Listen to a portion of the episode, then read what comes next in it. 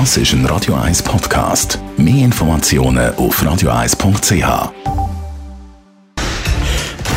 Fit statt fertig. Mit dem Personal Trainer Rolf Martin.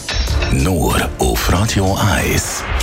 Mehr Sport machen ist ja einer von den berühmten Neujahrsvorsätzen, die man so hat. Und die, die jetzt wirklich wie wild dran sind, seit Anfangs am Monat, Herzliche Gratulation, das freut natürlich unseren Fitnesstrainer. Allerdings sagt er bei aller Euphorie auch wichtig, dass man auf den Körper lässt.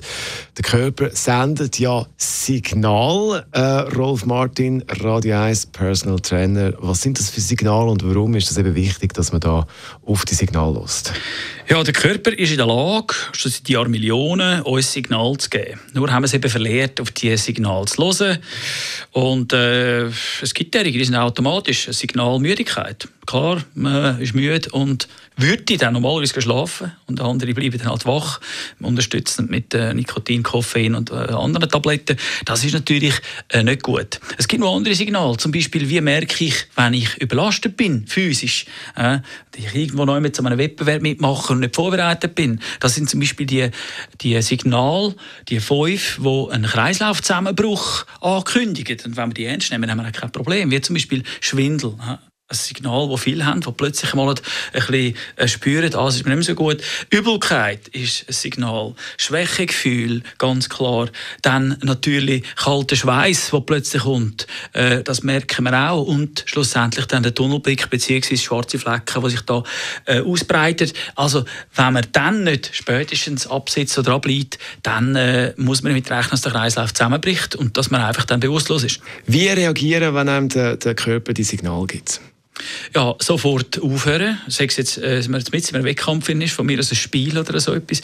Oder äh, man macht irgendwann mal Lauf mit, einem Volkslauf, was es ja Tausende gibt, heutzutage, dass man einfach dort äh, die Signale ernst nimmt und aufhört abbrechen, sofort, weil die Signal muss man ernst nehmen.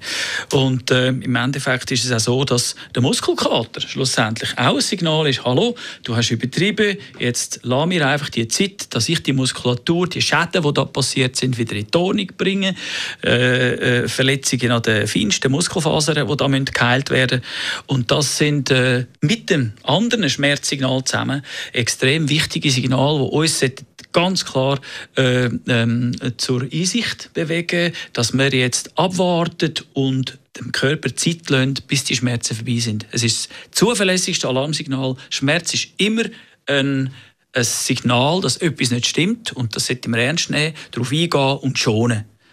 Und nicht einfach Schmerzmittel nehmen. Das wäre falsch. Das Signal, das der Körper gibt, über das haben wir geredet mit unserem Radio 1 Personal Trainer Rolf Martin und weitere Trainingstipps, zum Beispiel auch ein gutes Trainingprogramm zum die machen oder Bindegewebe trainieren. Was ist da wichtig? Kurzprogramm beim Trainieren, auf was muss man schauen?